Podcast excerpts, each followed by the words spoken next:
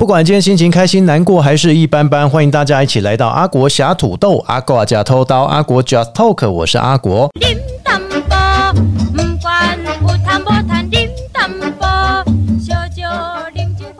KK 节目开始之前，大家可以透过 Apple、Google、KK 吧、Spotify 还有三浪声浪以上几个平台搜寻阿国，就可以找到阿国侠土豆。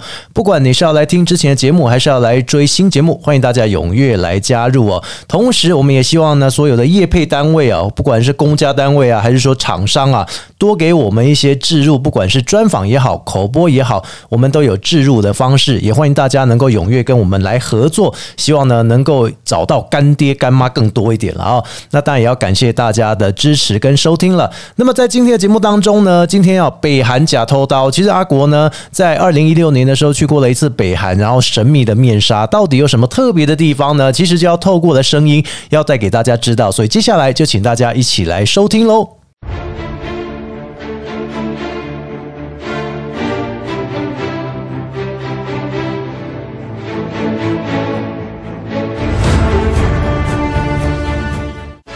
各位观众朋友们，大家好，我是阿国，欢迎一起收看《勇闯神秘北朝鲜》节目。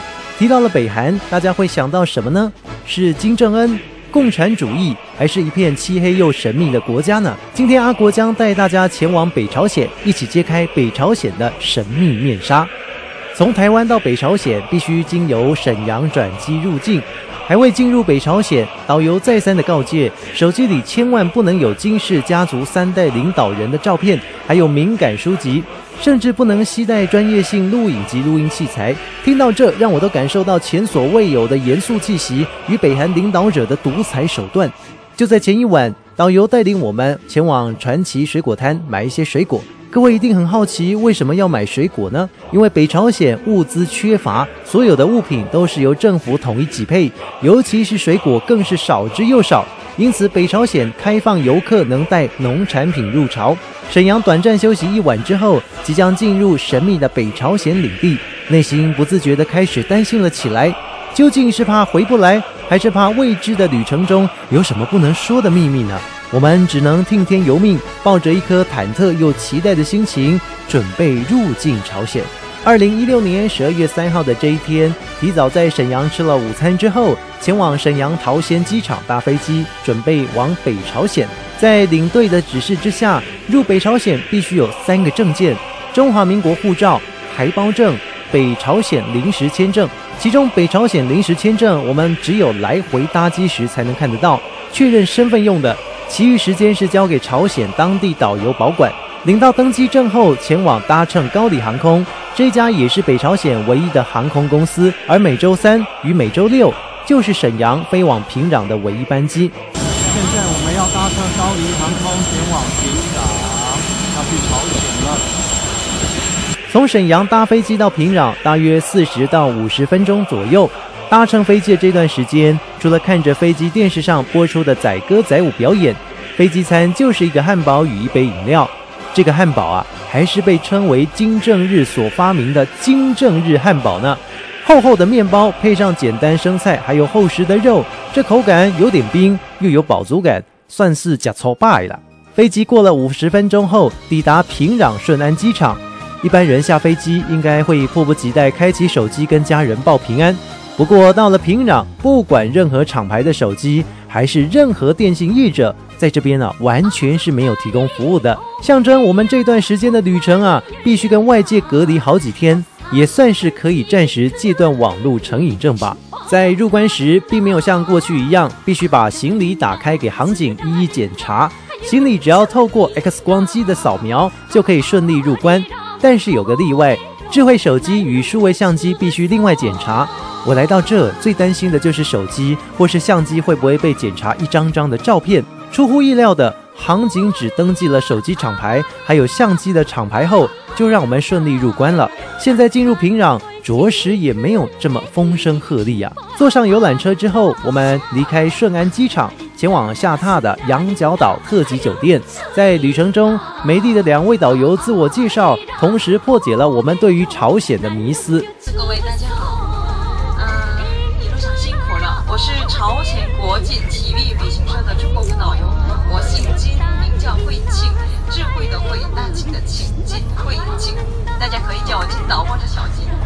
在行程中，除了看着空旷的大地，导游也与我们解说了朝鲜的由来与行程安排。不过，行程往往会随着状况而有所调整，并不是我们想看到什么就可以顺利的看到什么。提醒会晕车的朋友，要到朝鲜来啊，一定要带晕车药。一路上的颠簸，除了让你好像在做强劲的按摩椅，长时间的坐车也会让你想吐。到了羊角岛饭店，我们最好奇的就是饭店内到底长什么样子啊？踏入饭店的大厅，虽然没有台湾特级酒店的富丽堂皇，但是也算是个不错的饭店了。床铺干净，房间内设备也算不错。打开电视一看，还有十多个频道可以看呢。其中打开了朝鲜电视台，想当然尔，映入眼帘的就是金正恩的德政报道，大部分就是瞧好的角度照片，还有金正恩笑容的影片呢。羊角岛饭店位于大同江上。主要作为接待前往朝鲜的国际游客。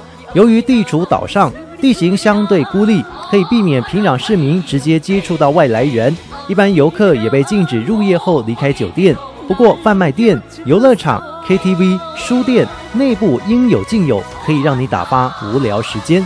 我们进入朝鲜的第一餐，如果扣掉汉堡不算的话，就是晚上在羊角岛饭店的顶楼旋转餐厅。虽然朝鲜物资缺乏，对于国际观光游客来说，吃的倒是挺丰盛的，算是不错的一餐。再配上朝鲜专有的大同江啤酒，可以说是天然绝配。夜晚的限制就是游客啊，只能在饭店内行动，并不能往外出发。也因为限电与宵禁的措施，我们只能在饭店内早早休息，迎接隔天的早晨到来。各位听众朋友们，我现在来到是我们北韩的一个羊角岛的饭店，然后这饭店外面也可以看到有很多平壤的街景，平壤街景现在已经很多高楼大厦了，所以接下来呢，我们就带大家简单看一下我平壤的街景。跟团的不方便就在于每天要早早起床，准备一整天满满的行程。由于北韩时差比台湾快三十分钟，我们六点起床，台湾的时间应该是凌晨五点半。阿国我啊，不畏风寒。打开窗户来拍摄凌晨的平壤景观。当我们整理行李之后，离开羊角岛饭店，准备前往妙香山。上了国家指派游览车之后，领队发给我们的水还是结冰的。当时的北朝鲜气温约为五度以下。我们的旅程长，大部分的时间是在车上度过，看着朝鲜平壤街景，听着导游细心介绍。朝鲜的街道也非常的干净，空气自然清新。在平壤没有随处可见的便利商店，没有万头钻向的机车，也不会看到塞车的景象，取而代之的是每小区所分配好的小商店，还有脚踏车与步行，感受平壤在金正恩统治下的单纯与乐天。离开平壤市区之后，我们往北前往妙香山，郊区啊瞬间变成了乡村景象，看见不一样的朝鲜居民生活。虽然导游再三告诫我们不能随意拍摄郊区街道与民众，但好奇心的驱使之下，我们也忍不住记录了这真实的景色。经过了将近三个多小时的车程中，我们来到了妙香山。妙香山位于朝鲜平安北道香山郡、平安南道宁源郡与慈江道西川市的交界处，集山水、峡谷还有森林美，面积约为三百七十五平方公里，边界一二八公里。主峰毗卢峰海拔一九零九米，内部分为上元洞、万瀑洞、毗卢峰的三个观光区。到了妙香山之后，我们前往朝鲜友谊展览馆，这是一座朝鲜传统建筑风格的展览馆。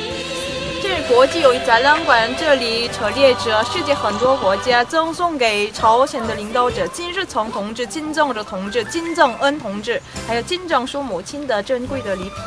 1978년 8월에 개관했습니다. 1978年8月开馆的。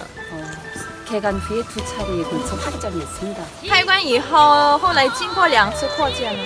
총 공평은 7만 6천방미터, 呃，总建筑面积是七万多平方米， 소물 진열방은 141개다. 陈列室呢总共一百四十多个房子。它是北韩政府用以展现世界对他们国家的认可与拥戴的主要宣传品之一。由于展览馆的保卫措施严格，内部禁止拍摄，所以无法记录友谊馆当中的献品。除了朝鲜友谊展览馆，还有一间寺庙隐身在妙香山之中。 这间寺庙称为普贤寺，在朝鲜大家都以金日成为神，但是在这边还是有一万名僧侣在此上班，延续金氏家族对宗教信仰的保存。普贤寺建于高丽时期一千零四十二年，在大雄殿院内的八角十三层塔是中世纪朝鲜建筑最高水准的体现。寺内保存的木板八万大藏经也反映出了当时印刷技术的水准。中途的用餐与回程后，我们下榻的饭店更贴近平壤市区，也就是西山一级体育饭店。虽然没有羊角岛饭店的高档，但应有尽有。耐不住性子的我们，晚上还是偷溜出去晃晃。只有少数的车辆，并没有什么好逛的夜生活。如果各位要来深夜探险啊，还是尽量打消念头吧。在朝鲜，尽量不要有台湾旅游观念的思维融入，因为朝鲜每天都在变动。有时候今天可以去，明天会因为种种的原因而改变行程，这也是大家到朝鲜来必须有个心理准备的。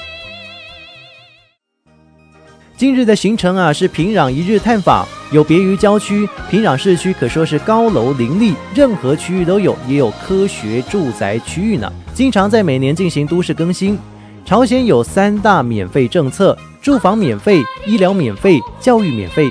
相对于台湾的我们买不起房子，朝鲜可说是应有尽有，但就缺少了自由。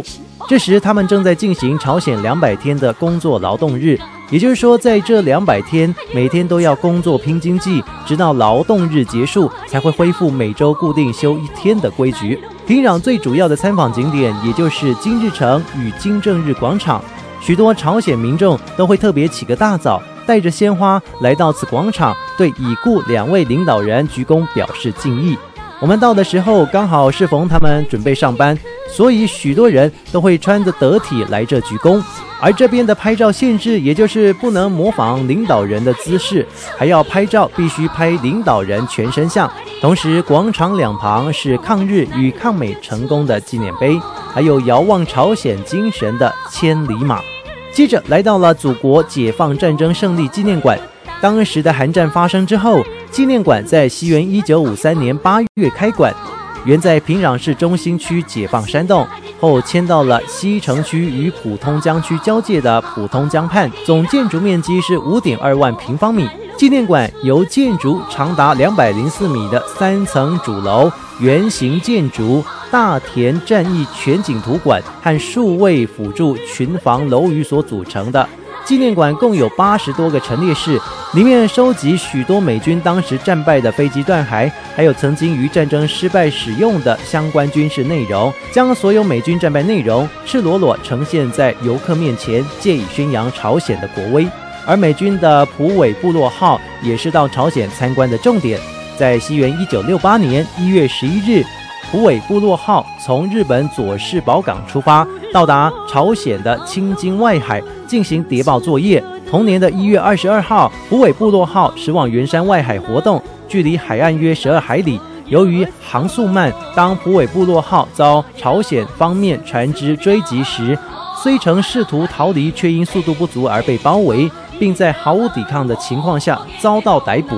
由于在事件中，普尾部落号曾不听从对方的命令，在海面上突然停下，而遭到了朝鲜方面以武器扫射，造成船长以及几名船员被射伤，一名船员死亡。经过了外交谈判，西元一九六八年十二月，美国接受朝鲜提出的要求，承认错误，道歉，保证不再发生这一类的事件，作为朝鲜方面将人质释放的交换条件。但朝鲜仍宣布没收该舰，八十二名的被俘船员以及死亡的船员遗体在板门店移交给美方。船长和副船长回国后，曾因没进行任何抵抗就放弃了船只而被送到军事法庭起诉，最后也没做出判决。而船舰呢，也由朝鲜保管到现在，提供观光客参观使用。说起了朝鲜人读书，接下来参观的这个景点就是人民大学习堂。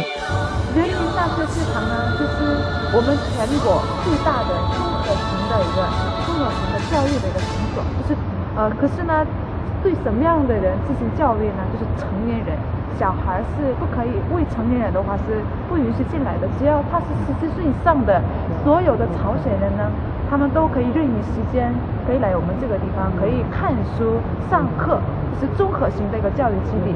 呃，一般图书馆呢是可以借书嘛，可是这个人民大书学堂的主要的功能就是相当于一个函授大学一样的。朝鲜人学历不低哦，因为金氏家族非常重视教育这个区块，透过人民大学习堂，让所有朝鲜人民都能有受教的权利。也因为学费全免，造就了每一位朝鲜民众都能有自己的专长。接着到了金日成的故居，也就是万景台。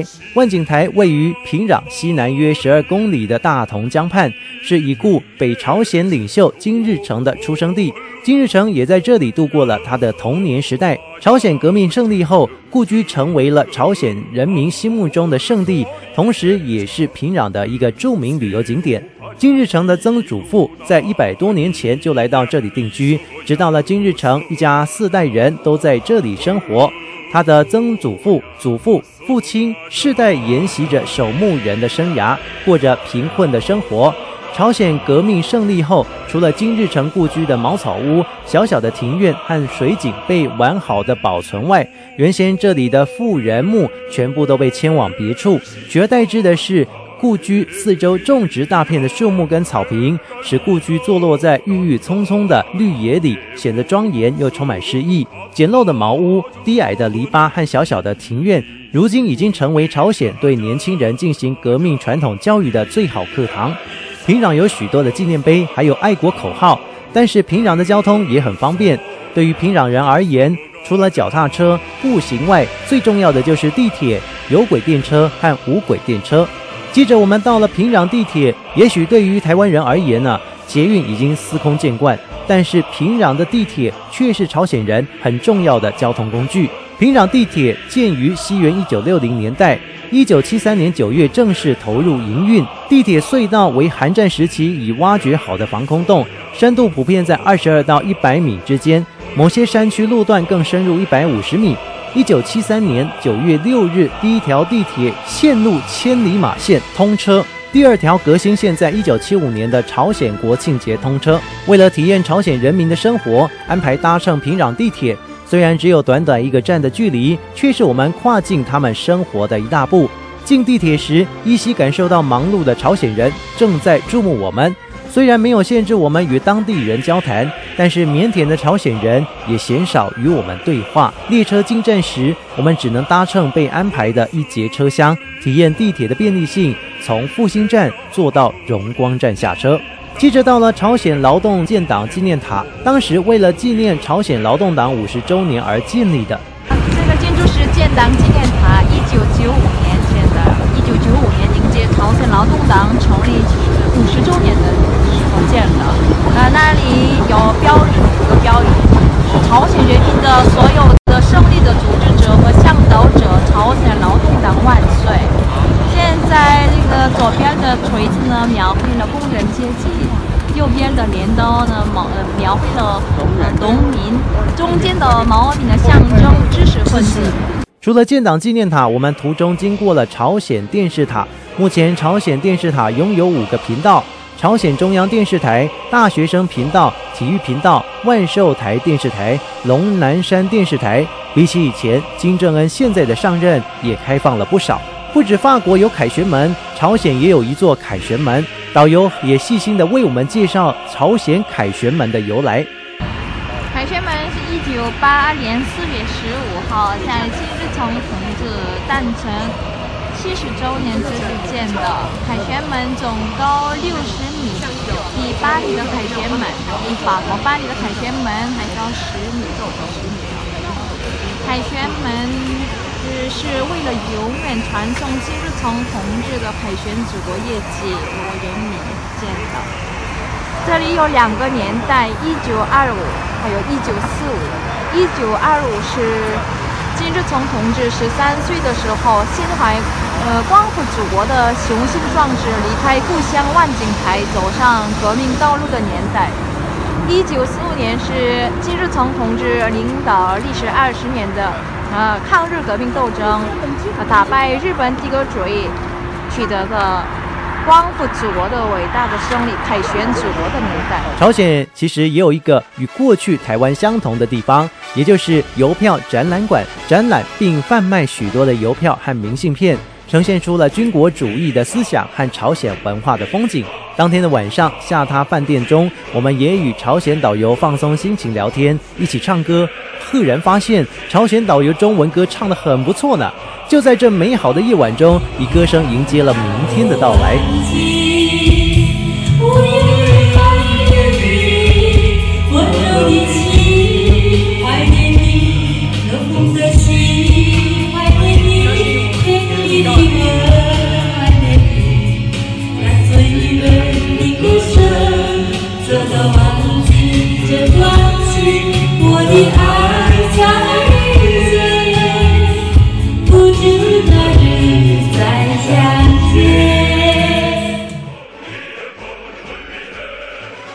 是朝鲜往南之旅，搭上游览车，我们前往位于朝鲜南端的开城。出了首都平壤，上了往开城的高速公路，一路上的颠簸是我们无法想象的。往南的气温略高，车外的风景都是充满着已收成的农地和光秃秃的焦土陪伴着。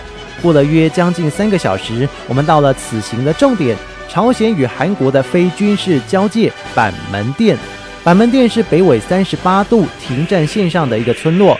朝鲜和韩国的代表在韩战末期，一九五三年七月二十七日签订朝鲜停战协定而闻名。板门店的名称是停战条约签订地点附近一个卖香烟的杂货店而得名的。而板门店与柏林围墙一同被视为冷战时期的象征。由于板门店目前为朝鲜军方管理，所以我们必须遵守军方所制定的规则。该拍照或摄影的地方才可拍。对我们而言，板门店只是个旅游景点，但是对于朝鲜和韩国人民而言，却是分隔两地六十年的痛苦。有些离散家属不时互相遥望，希望有一天能够全家团聚。我们进入朝鲜与美军的停战谈判馆，军方人员也为我们解说当时的由来。好，这个房子呢，就一九五三年七月二十七号就进行过就停战签呃签字的地方。那桌上的呢，当当时这个协定的停战协定的复印本。那签字的时候呢，我方站在这个位置，美方站在那个位置。那么签字的时候呢，我们拿了我们共和国的国旗带过来参加了。那么各位，请看一下，美国当时呢参加啊，他这个签字的时候呢，投降的时候呢。为了掩盖自己的参拜箱，他们不敢带来美国国旗，就带来联合国旗帜。那么，他这个是当时他们带过来的，已经过了五十多年了。当时的蓝色的颜色呢，已经变成了都褪色了，变成了一个黄色。啊，我们终于抵达两国相望的北纬三十八度线，也就是军事分界线。下面的它这个水泥线有没有看得见呢？它就是这里的军事分界线。那么现在中间蓝色的有一间房，开门的那个房间呢，以前就是军事停战委员会办公的地方。我们的运气很好，虽然已经一年没有开放，但是今天也破例的进入军事分界线的蓝色屋子参观，还可以一脚踏朝鲜，一脚踏韩国。这个房子就是军事停战委员会办公的地方，我们开了很多次的会议。现在不存在这样的军事停战机构。如果在朝鲜半岛上就保障和平的话呢，我们重新建立一个，重新建立一个停战呃机构委员会。那么，他各位请看一下，刚刚外面水泥线就是军事分界线的嘛。那么这个屋子里面的军事分界线呢，这个正好麦克风位于在军事分界线上，这个麦克风就是军事分界线。参观完军事分界线之后，我们继续前往开城，到了高丽成军馆。여기가세계유산에등록된코리스의성경관입니다啊，这里就是高丽博物馆啊，一千年前培养儒教学者的学府。현재박물관으로이용하고있습니다现在呢，利用里博物馆。 2013년도에 천년전의 개학이었습니다. 嗯，二零一三年这个动 登记呃登录在这个世界遗产。世界文化遗产。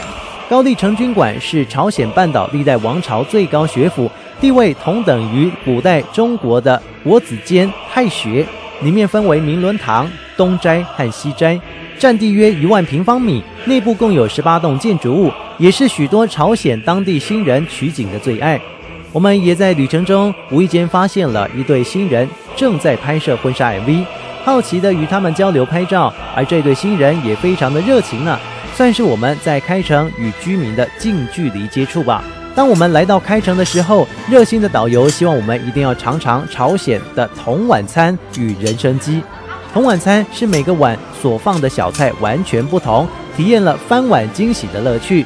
人参鸡虽然要收费，但是四个人一起吃就可以吃得很饱了，还会有专人为游客服务。能够来到开城吃到道地的人参鸡，有别于韩国的口味，透过了自然而且道地的口感呈现，真是不虚此行啊！回程花了四个多小时，我们到了六九的模范学校。由于行程延迟了两个小时才到，真是对表演的学生们不好意思。不过，透过他们卖力的演唱，还是能感受到学生们的热情呢。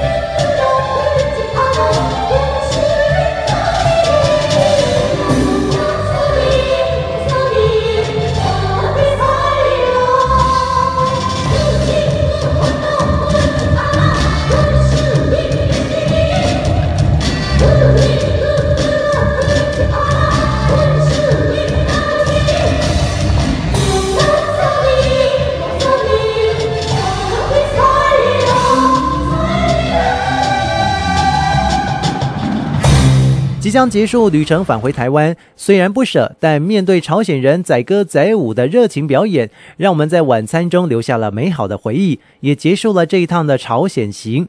这趟朝鲜行得到了许多的乐趣，更能参访这个世界仅存的社会主义国家，揭开神秘面纱，让我获益良多。